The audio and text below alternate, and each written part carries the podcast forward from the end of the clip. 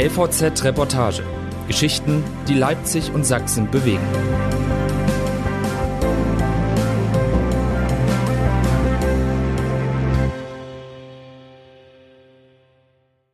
Obdachlos in Leipzig. Der Tod eines Freundes und eine Nacht im Knast.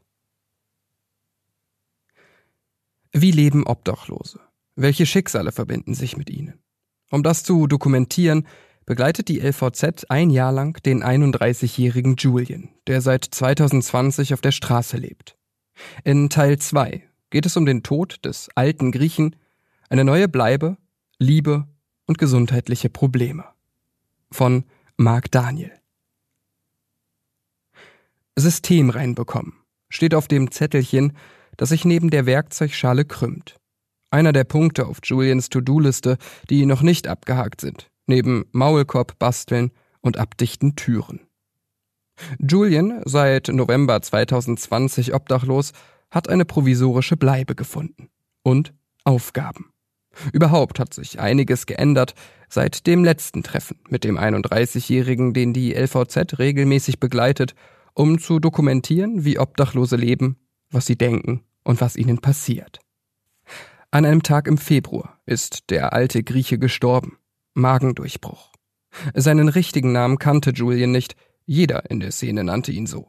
Ende 50 muss er gewesen sein.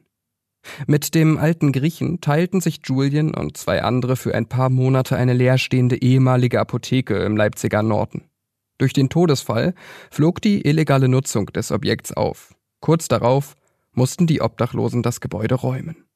Im März nutzte Julian eine neue Möglichkeit im selben Viertel, um nicht mehr im Freien schlafen zu müssen. Ein heruntergekommenes, seit langem leerstehendes Haus, an dem der Eingang offen stand. Um Ärger vorzubeugen, ging er in die Offensive.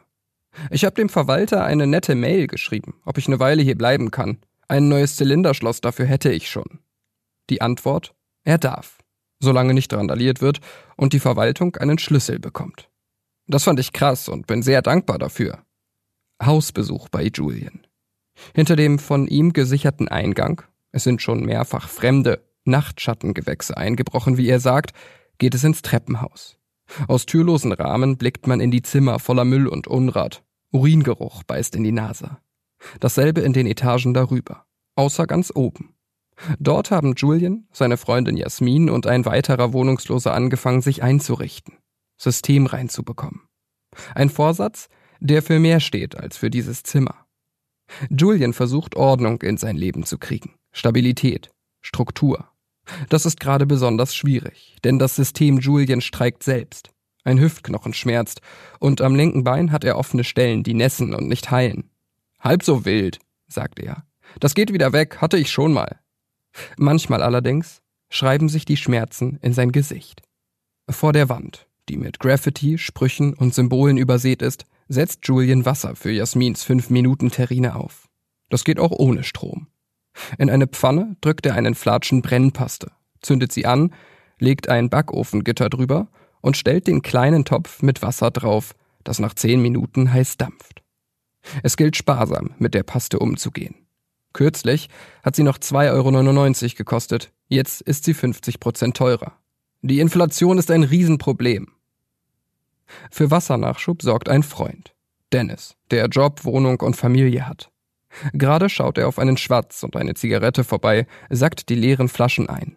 Der Ton ist rustikal freundschaftlich. Es werden Sprüche geklopft. Dennis war es auch, der Julian die Zylinderschlösser besorgt hat, um den Eingang sichern zu können. Morgen kriegst du die Flaschen gefüllt zurück, verspricht er und verabschiedet sich. Julian ist froh. Dennis und seine Frau helfen uns so oft, das sind Engel. Seit zwei Monaten bekommt der 31-Jährige kein Hartz IV mehr. Die Leute von der Bahnhofsmission haben mir beim Beantragen geholfen, aber es gab Missverständnisse mit dem Jobcenter und Verzögerungen. Im Juni wird er wieder Geld bekommen, sicherte ihm die Bearbeiterin zu.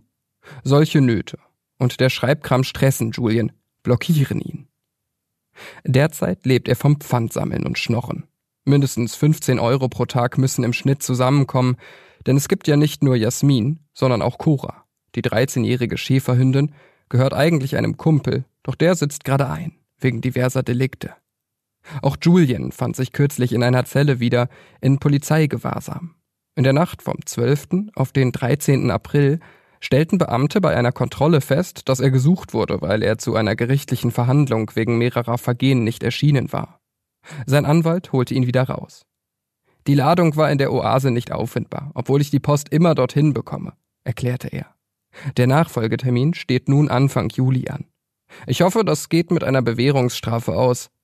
Jetzt geht's erstmal an die Luft. Für einen Spaziergang mit Cora und seiner Freundin. Jasmin hat er zum ersten Mal in der Bahnhofsmission gesehen.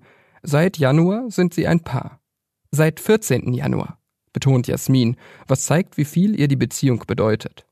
Die 24-Jährige flog vor zwei Jahren aus ihrer Grünauer Wohnung, weil ihr damaliger Freund ungenehmigt Abstellkammern in eine Fahrradwerkstatt umfunktioniert hatte. Ohne dass es ausgesprochen wird, ist zu spüren. Julian gibt ihr Halt, durch seine Verlässlichkeit, seine Entschlossenheit. Er ist ein Kümmerer, will für sie da sein, auch wenn ich dafür zurückstecken müsste. Auf dem Weg entdeckt Julian ein weggeworfenes Regal. Das hole ich mir am Abend ab, kündigt er an. Er möchte ungern bei solchen Aktionen beobachtet werden. Übrigens auch im Haus nicht. Deshalb hat er begonnen, die Fenster zu verdunkeln. Das steht auf der To-Do-Liste, sowie Maulkorb basteln. Kürzlich nämlich hat Cora ihm das Geschäft versaut. Beim Heimspiel von RB gegen Glasgow wollte Julian vor dem Stadion schnorren, doch die Fans, die ihm etwas geben wollten, schreckte das wütende Gebell ab. Da sind mir einige Euro durch die Lappen gegangen. Am Ende des Spaziergangs, an der Hauptstraße, stehen zwei Polizeibeamte. Geschwindigkeitskontrolle. Julian lässt einen Kommentar zu seinem korrekten Gehtempo ab. Hey, ruft die Polizistin lächelnd. Ich kenne Sie doch. Tatsächlich, man kennt sich. Sie war es, die ihn im April mit einem Kollegen kontrolliert und ins Revier gebracht hat. Eine kurze, freundliche Unterhaltung, dann geht es weiter. Die ist in Ordnung, findet Julian, der oft andere Erfahrungen mit den Cops gemacht hat. Gerade die ganz Jungen meinen, sie müssten sich profilieren, dann geht die Schikane los. Dass er ihnen gegenüber nicht immer einen angemessenen Ton trifft, gibt er unumwunden zu. Was sind Julians nächste Ziele? Ich will schauen, wie man einen Kühlschrank bauen kann, der ohne Strom funktioniert. Die Beleuchtung im Haus verbessern, am besten mit Solarenergie. Ansonsten steht ja noch genug auf seiner Liste. Umräumen zum Beispiel, Maulkorb basteln. Vor allem System reinbekommen. Eine manchmal lebenslange Aufgabe.